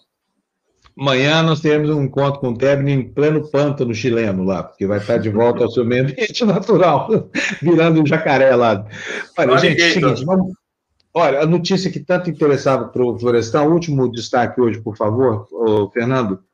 É, vamos mudar a notícia. Não, não é isso, não não é isso não. Pode mais, pode mais, passa mais um. Aí, ó, Jornal da USP está dizendo hoje aí, né? É, isso que você está vendo, uma pesquisa dizendo que a Covid pode causar inflamação no epidídimo que é um canal que fica localizado atrás dos testículos. Vou ler para vocês essa, essa notícia. Ela diz o seguinte: uma pesquisa é, desenvolvida pela Faculdade de Medicina da USP mostrou que o vírus da Covid-19 pode afetar o sistema reprodutor masculino. Os resultados mostraram que de 26 pacientes com casos leves e moderados da doença, que não se queixavam de dores escrotais, 42,3% apresentam epididimite, que é a inflamação que acomete o epidídimo no canal localizado na parte posterior dos testículos. O artigo Radiological Pattern of Incidental Epididymitis in the Mild to Moderate COVID-19 Patients Revealed by Color Doppler Ultrasound foi publicado em 9 de fevereiro. Está dizendo aqui, ó. Padrões radiológicos da epididimite, como é que é isso aqui, foi? Da epididimite é, incidental em de média a moderada COVID, pacientes de, de média moderada, revelou, foi revelado por um ultrassom Doppler. Foi publicado dia 9 de fevereiro na revista científica Andrologia. O epidídimo é um órgão com 6 metros de comprimento, que é a extensão sem compactação, por onde os espermatozoides passam para adquirir uma série de funções bioquímicas que viram a fertilidade do óvulo. Portanto, está aí a informação. Homens, temei. É. Que que, gente do céu, nós mostramos o jacaré aqui, Floresta, aqui. Aparece o jacarezinho aqui, ó. Olha aí, ó. Como é que vocês estão? Olha o jacarezinho aí, ó. Ô, ô, Vitor, você viu seu pai? Vi, vi. A gente mostrou uma foto dele aqui. mandado para ele. Eu entrei porque ah, ele fala, me contar uma coisa bem, bem interessante. Você imagina que o governo brasileiro é tão ruim que os sete anos que fugiram, que estavam migrando aqui no Brasil e que estavam no Acre, estão querendo fugir do Brasil? Por que, Vitor? Tem 400 haitianos que estão é, agora no Acre, que estão querendo fugir para o Peru. Eles não querem mais ficar nesse desgoverno brasileiro. Eles estão tentando cruzar a fronteira. Mas por quê? O que, que houve com eles? Foi só o conjunto então, da obra mesmo? As condições, as condições do Brasil são tão ruins que tem 400 pessoas, eles estão na fronteira do Peru e da, do Brasil. Eles acamparam durante três dias na ponte que une os dois países e agora querem fugir para o Peru. Eles não aguentam mais morar no Brasil. Infelizmente, a polícia e o exército peruano impediram a passagem deles. Eles continuam no Acre, mas daqui a pouco eles vão fazer uma segunda tentativa. O que acontece é que o desgoverno tem sido tanto que no final eles conseguimos, estamos conseguindo expulsar haitianos por não oferecer condições para eles viverem aqui. Que absurdo, hein? Quer dizer, o Brasil, olha que o Haiti é um estado que exige da sua população a tenacidade inaudita para sobreviver. Hein? 80% de analfabetismo, 80% de desemprego, uma pobreza absoluta, né? A maior parte da população lá vive em estado de, de miséria absoluta. Que coisa horrorosa isso, hein? Bom, boa viagem para eles, né? Tomara que lá no Peru eles encontrem uma condição melhor. Acho que até nós, Brasil. Hein, Floresta, vamos para o Peru? Você sabe que meu avô, quando foi exilado, foi para o Peru. Teve um período de muita felicidade lá, viu? É, que então, eu não conheço o né, Peru, viu? É um país que eu não conheço. Tenho muita curiosidade, mas não conheço ainda. Bom, é, tem duas coisas lá. Um abraço a todos. Eu entrei só para comentar isso daí que faltou para o Temini. Tá bom, então. Um abração para você. Obrigado, viu, Vitor?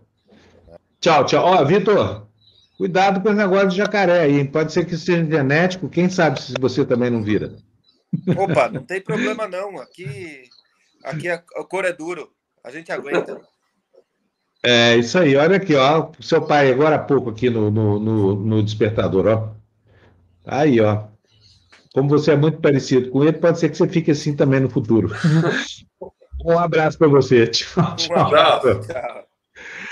Bom, é isso aí, gente. Terminamos aqui o despertador de hoje. Agora são 8h39, estamos só com nove minutos de atraso hoje, pois acabamos cedo, hein? É, eu queria ah, só lembrar as pessoas aí, viu, Fábio, é, que para entrarem no site do Jornal da USP na internet, né, que tem a matéria completa, é uma matéria grande com ah, médicos falando que participaram da, dessa pesquisa, e é certamente ela, essa pesquisa é importante para os médicos, né, principalmente pessoal que, que é urologista, né? É, é bem interessante. acho que uma notícia uh, nova aqui Acho que quem quiser, é só ir no site do Jornal da USP. Ela está lá na, na parte de cima do jornal, tá? É isso aí. Floresta, um abração para você. Vamos ver como é que vai ser o dia hoje. Vai ser um dia muito quente no Brasil, um dia de atenção, de vigilância. Você que é democrata, Florestan, e, e, e todos vocês aí que estão nos assistindo agora, fiquem vigilantes, porque tudo pode acontecer no Brasil é, que vive hoje essa. Como, essa ele, história, né, defende, né, da... como ele defende a, a ditadura, o AI-5, nada melhor para ele do que a cassação do mandato, né? Para ele sentir na pele que quer ser caçado, né? Como pois é, dou a minha, eu dou a minha mão direita para o sacrifício se isso acontecer, sabe? Obviamente que o Congresso vai fazer isso. Não, Imagina vai. a reação dessa turma de terroristas aí, Bia Kisses e Carla Zambelli e, e esse pessoal da, da, assim, das trevas, né? Enfim, é isso aí, gente. Vamos, vamos, vamos nessa, porque nós, nós, temos agora uma hora aqui para preparar o Tertúlia. Vamos ver quais são as repercussões institucionais e voltamos daqui a pouquinho para apurar como é que anda o nosso país. É, antes de sair, eu quero agradecer ao Michel Freitas, que nos mandou esses cinco reais, dizendo deputado defende ditadura e aí cinco no momento, e no minuto seguinte evoca a Constituição para defender, para impedir a sua prisão. Muito bom comentário, Michel. Excelente, é isso aí. Com a AI-5 não existe Constituição. Com as cinco, não existe o habeas corpus, só para lembrar, hein? O habeas corpus foi a primeira conquista da reinstitucionalização. Antes, olha, qualquer um podia ir preso, não tinha como soltar. Érica nos mandando doisão e dizendo, nosso, meu jornal pago, pixdemocracia.tv, agradeço demais, Érica, muito obrigado. Olha, só um esclarecimento, que o pessoal, uma parte da nossa galera tinha pedido para não mencionar valores, mas não faz nenhum sentido não mencionar valores, a gente sabe que os valores são relativos à capacidade de quem doa, e a gente, por isso, agradece efusivamente da mesma forma, doações de dois reais, de um real, de cem reais, de mil reais, tudo é importante para nós. Agora, não falar, não mencionar valores é algo que não tem nenhum sentido, porque os valores já aparecem na tela mesmo. E segundo, porque nós queremos incentivar doações de maior valor, né, Florestan? Nós é, estamos precisando agora... desesperadamente de dinheiro aqui, quem gente. Puder, né? Quem puder, é. Claro. Quem puder então, ajudar, assim, Exatamente. E olha, e o fato de dar valores não significa que as doações menores não sejam importantes. A gente sabe que tem muitas pessoas aqui que, para doar um real ou dois, fazem um sacrifício enorme. A gente falou, porque aqui eu conheço todos vocês, todos vocês. Sei da vida de todo mundo, essa coisa toda. E sei, não vou citar nenhum exemplo aqui, mas tem uma pessoa no Rio Grande do Sul, que, eu agradeço toda vez, porque ela, eu sei quanto custa para ela fazer uma doação de um real ou dois, tá? Custa muito mais do que outros que doam 100 reais, 200 reais, essa coisa toda. Olha, eu quero agradecer o Luiz Tadeu, que está nos lembrando aí que nós vamos ter hoje Tarso Genro, dando sequência ontem. Floresta, uma entrevista bem legal, hein? Para a gente participar sobre essa articulação aí da frente das esquerdas que está sendo proposta. Ontem nós ouvimos aqui o Requião, que foi o autor de uma das propostas, né? Mas o Requião contou para nós de uma conversa que está tendo aí de um grupo liderado pelo Tarso Genro, que inclui ele próprio, o Miro Teixeira. Bons anciãos para discutir uma saída para que a gente possa ter a nossa democracia resguardada depois dos furacão neonazista. Né? Nós estamos indo contra o tempo, né? Tem que ser rápido, porque senão não vai dar tempo. Exatamente. Então, Floresta, um abraço. Nós voltamos daqui a pouquinho com o Requião, que, com o Requião, que nada, com Tarso Gênero e com o doutor Gonçalo Vecina. Com o Requião já, já, já estivemos ontem. E tá um abração para Floresta. Obrigado. Até amanhã, né? Até amanhã. Tchau, gente. Olha, só para lembrar, gente, hoje seria quarta-feira de cinzas, hein? Vocês se lembram? Todo mundo é ressaqueado, meio bêbado, caindo aos pedaços, não aconteceu nada disso. Em compensação, mais uma vez tivemos mais de mil mortos aqui no, no, no, no Brasil, o que é uma calamidade, mil pessoas morrendo a cada dia por conta da incúria dessa alma penada chamada Jair Messias Bolsonaro, o governante que saiu das trevas, nosso capitão dos infernos. Tchau, Flávio. Um abraço, um beijo para todos vocês. Tchau, tchau.